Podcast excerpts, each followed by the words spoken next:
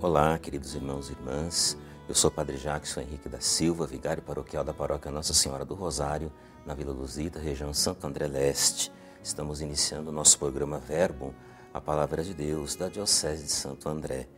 Programa transmitido pela TV Mais, por podcast, rádios e mídias sociais da Diocese de Santo André. Hoje, 17 de janeiro de 2024, segunda semana do Tempo Comum, a Igreja celebra a memória de Santo Antão Abade.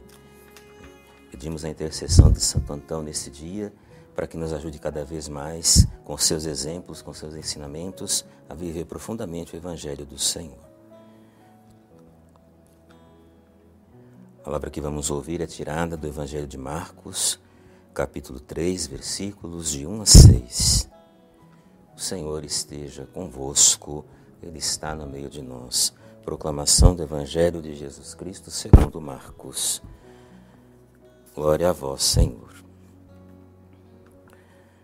Naquele tempo, Jesus entrou de novo na sinagoga. Havia aí um homem com a mão seca. Alguns observavam para ver se haveria de curar em dia de sábado, para poderem acusá-lo. Jesus disse ao homem da mão seca: Levanta-te e fica aqui no meio. E perguntou-lhes: É permitido no sábado fazer o bem ou fazer o mal? Salvar uma vida ou deixá-la morrer? Mas eles nada disseram.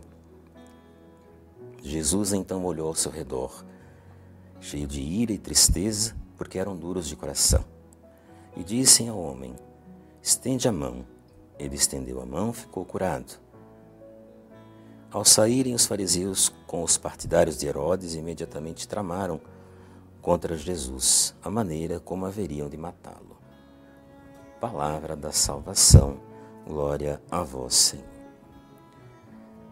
Queridos irmãos e irmãs, mais uma vez Jesus realiza algo em dia de sábado.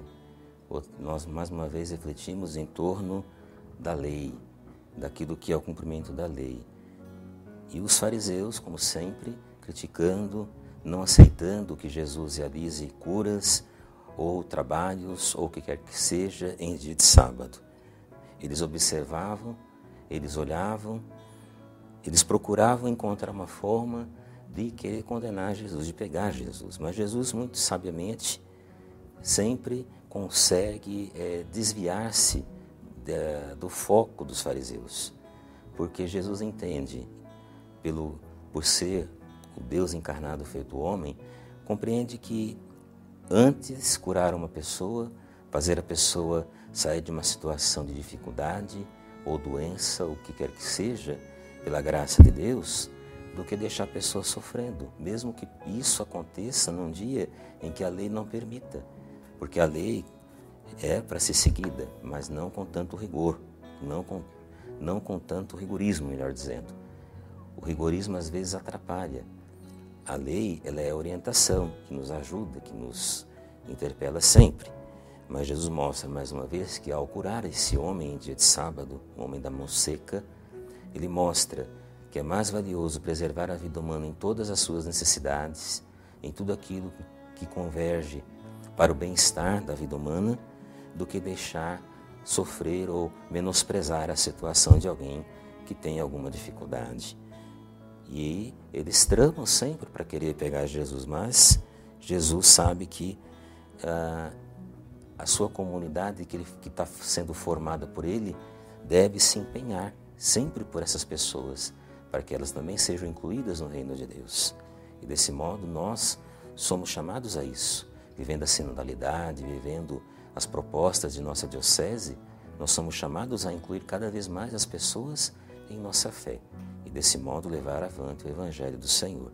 Por isso, meus irmãos e irmãs, rezemos para cada vez mais possamos dar esse testemunho, incluindo as pessoas, fazendo as pessoas enxergarem em nós a presença do Deus rico em misericórdia e amor, para que assim possamos levar avante o testemunho de nossa fé.